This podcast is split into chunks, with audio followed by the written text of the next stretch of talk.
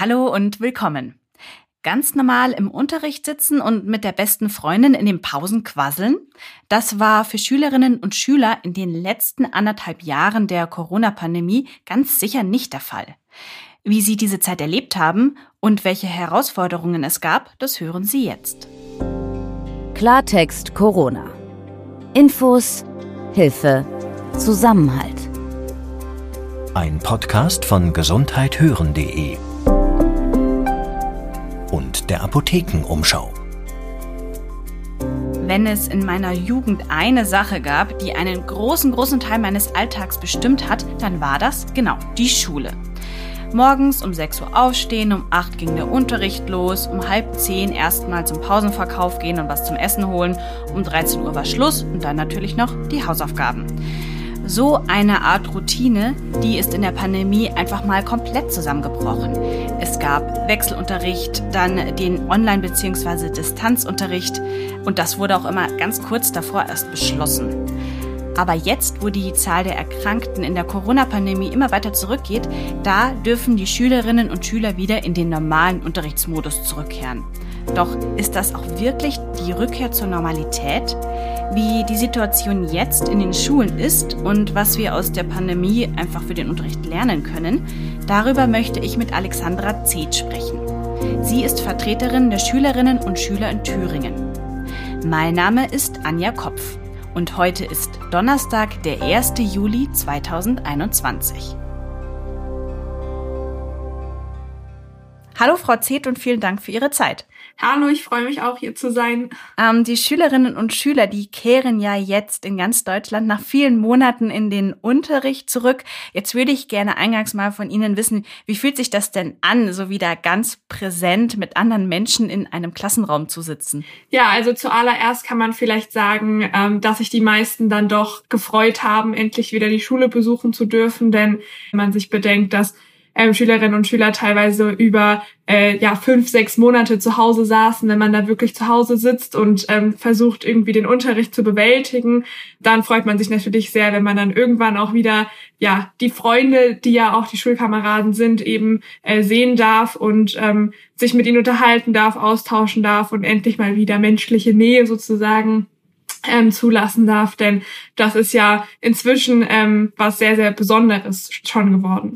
Wie ist es für Sie selbst als, als Schülerin gewesen? Sie haben ja gerade schon angedeutet oder gesagt gehabt, dass im Distanzunterricht, da geht natürlich die menschliche Nähe, der Kontakt zu den ähm, Mitschülerinnen und Mitschülern ab, zu den Freunden ab, wahrscheinlich auch ein bisschen Austausch mit den Lehrkräften. Ja. Ähm, aber wie, wie war das so der Unterricht für Sie? Ja, also am Anfang ähm, muss ich ehrlich sagen, hat man sich vielleicht auch mal gefreut, dass man jetzt erstmal zwei Wochen zu Hause hatte, ähm, die man vielleicht, wo man sich den Unterricht so ein bisschen selbst organisieren konnte, wo man Aufgaben erledigen konnte nach dem eigenen Plan sozusagen, wobei man ja auch sagen muss, ich selbst ähm, war in der elften Klasse, als die Pandemie angefangen hat. Das heißt, ähm, ja, schon in einer sehr, sehr hohen Stufe, würde ich jetzt mal behaupten, weshalb es mir dann auch ähm, eher oder auch meinen Freunden eher weniger schwierig fiel, ähm, sich selbst zu organisieren.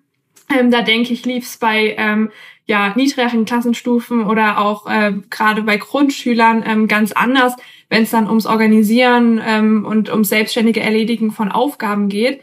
Genau, aber man hat dann natürlich auch schnell gemerkt, dass es mit der Zeit doch einfach anstrengend wird, den ganzen Tag sozusagen in den Computer zu gucken, die Aufgaben zu erledigen, dann immer die Aufgaben zurückzuschicken das ist ja vor allem auch gar nicht selbstverständlich, fand ich am Anfang auch immer. Also man hat auch gemerkt, ähm, es gibt die Lehrer, die eben ein bisschen Zeit brauchten vielleicht, um sich auch daran zu gewöhnen, ähm, um die Aufgaben zu schicken, um sich ein System zu entwickeln, wie man jetzt vielleicht auch dem einzelnen Schülern Feedback geben kann. Das ist ja ähm, ich sage jetzt mal im normalen Präsenzunterricht, wenn man Stoff vermittelt, auch nicht immer der Fall, dass jeder Einzelne dann nochmal ein Feedback bekommt, wenn man gerade ähm, versucht, neuen Stoff zu erlernen. Das war natürlich für alle eine Umstellung. Ähm, dann gab es auch die Lehrer, die da sehr, sehr versiert auch gleich von Anfang an dran gegangen sind, ähm, sich neue Methoden einfallen lassen haben, vielleicht die Schüler auch so bei Laune zu halten. Mhm. Denn wie gesagt, nach einigen Wochen wurde es wirklich ja anstrengend und man musste sich einfach ähm, auch in einer gewissen Weise ganz neu dran gewöhnen, ähm, sozusagen damit umzugehen. Ja, ganz neu war ja auch, dass man eben in dieser Distanz war. Also ich lasse den Wechselunterricht jetzt mal beiseite. Und ähm, da war ein ganz großes Stichwort ja auch die Digitalisierung. Also man musste ja diesen Unterricht auch so von der Infrastruktur komplett neu aufbauen. Ja. Also ich habe mich da auch mit ähm, einer Freundin unterhalten, die selber Lehrerin ist, auch natürlich noch eine recht junge, engagierte Lehrerin, würde ich jetzt mal sagen, die einfach auch sehr gerne Unterricht gibt.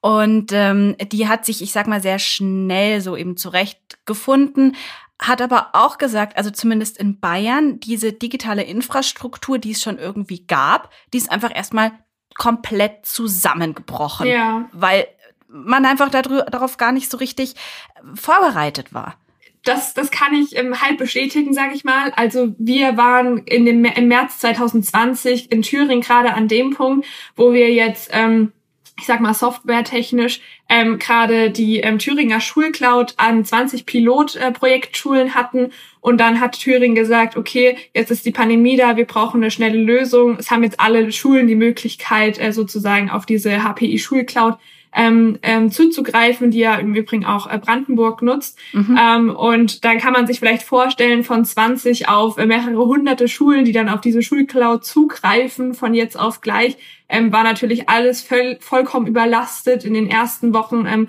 hatte man wenig Möglichkeiten, sage ich mal, auf die Aufgaben zuzugreifen, das Feedback einzusehen, Aufgaben abzusenden, ähm, eben diese Schulcloud einzusehen und zu nutzen. Und ähm, am Anfang war das ein ganz, ganz großes Chaos, ähm, was von E-Mails äh, mit Aufgaben bis eben über diese halb funktionsfähige Schulcloud bis hin zu ähm, WhatsApp-Nachrichten oder so ging mit den Lehrern. Um das jetzt nochmal einzuordnen, die Cloud, die Schulcloud, von der Sie gerade geredet haben, das verstehe ich sozusagen als ähm, digitale große Plattform, so eine Art, wo halt alle, die Internetzugang haben, drauf zugreifen können. Genau. Jetzt setzt das alles ja voraus, dass man eben einen eigenen PC hat, auch eine sehr gute, stabile Internetverbindung hat, eigentlich auch einen eigenen Raum und Ruhe hat, um da selbst Unterricht zu haben. Ähm, das ist vielleicht in einigen Haushalten der Fall, in anderen Haushalten halt gar nicht. Also ja. da ist ja auch kein guter Unterricht möglich. Was haben Sie denn da in der Hinsicht auch erlebt? Ich glaube, man hat ähm, mit Beginn der Pandemie auch erstmal gesehen, wie wie groß die Ungleichheiten eigentlich sind oder die, die Unterschiede in den Chancen. Ähm, es gibt natürlich ähm, viele Familien auch, ähm, die dann eben ja ins kalte Wasser geworfen wurden am Anfang ähm, und äh, nicht so richtig wussten, wie sie das jetzt erledigen sollen.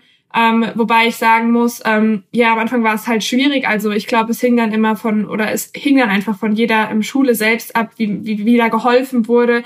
Also ob da jetzt vielleicht ein Gerät zur Verfügung gestellt wurde, ob dann auch die Aufgaben vielleicht persönlich vorbeigebracht wurden, sodass man da nicht abgehängt wurde. Mhm. Die Bundesregierung hat ja dann auch im letzten Jahr, ich glaube, es müsste so ziemlich vor einem Jahr gewesen sein, kurz vor den Sommerferien hatte ja auch ein Paket geschnürt, ähm, wo sie sozusagen für alle, ähm, die sozusagen ähm, ja aus, ich sage mal, finanziell schwächeren Familien kommen, ähm, auch Endgeräte dann, also Geld für die Endgeräte bereitgestellt hatten.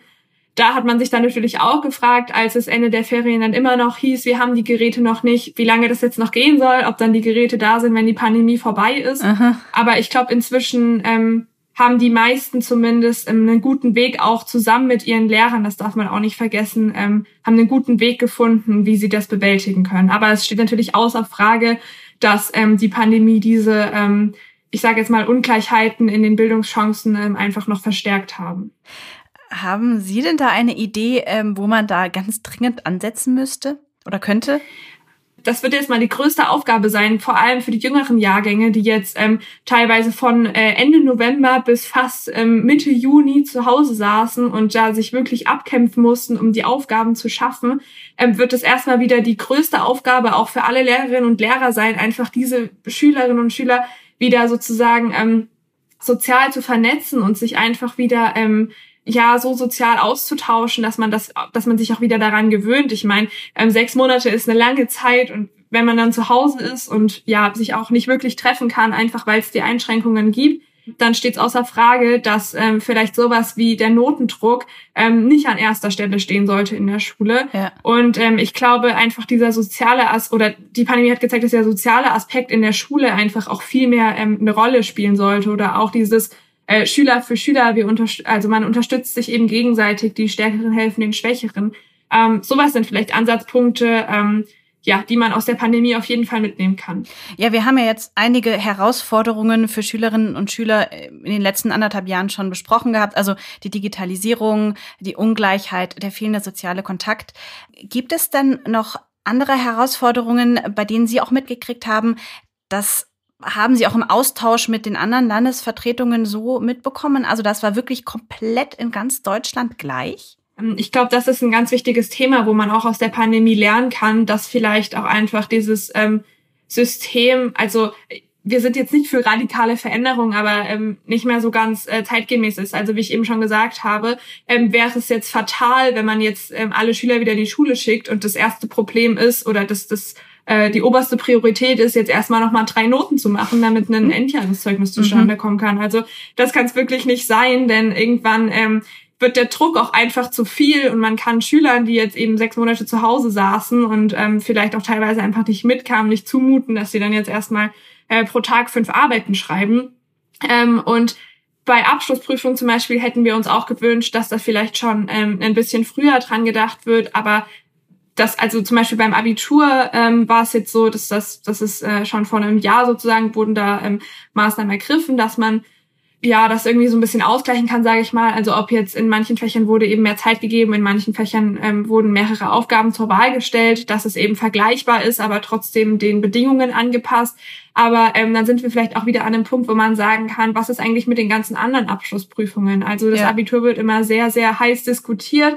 Ähm, und dann sind natürlich ähm, alle Regelschüler ähm, die, oder nicht nur Regelschüler, auch Hauptschüler, Berufsschüler, die dann zu Recht auch ähm, sagen, was ist eigentlich mit uns? Ähm, wir machen kein Abitur, aber wir wollen trotzdem einen vergleichbaren Abschluss haben. Und ich glaube einfach, das sind äh, Sachen, ähm, die man schon ja eher hätte bedenken können ja. und äh, wo man auch eher den Schülern einfach den Druck schon hätte nehmen können. Was ist denn gut gelaufen so im Rückblick? Also an was denken Sie da auch gerne zurück?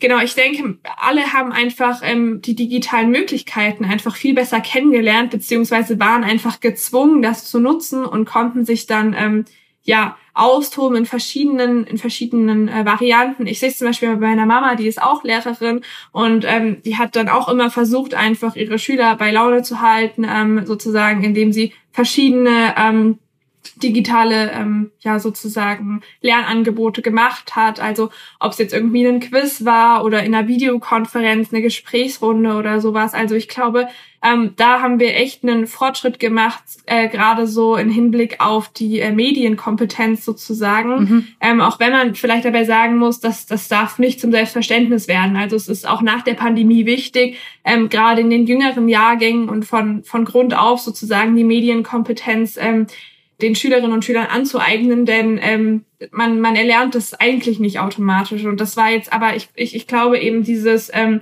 den Umgang mit, der Umgang mit den Medien, beziehungsweise einfach die Möglichkeiten, die sich in ähm, der Digitalisierung ähm, verbergen, ähm, die man eben auch im schulischen Bereich nutzen kann, sind einfach nochmal ganz anders zum Vorschein gekommen.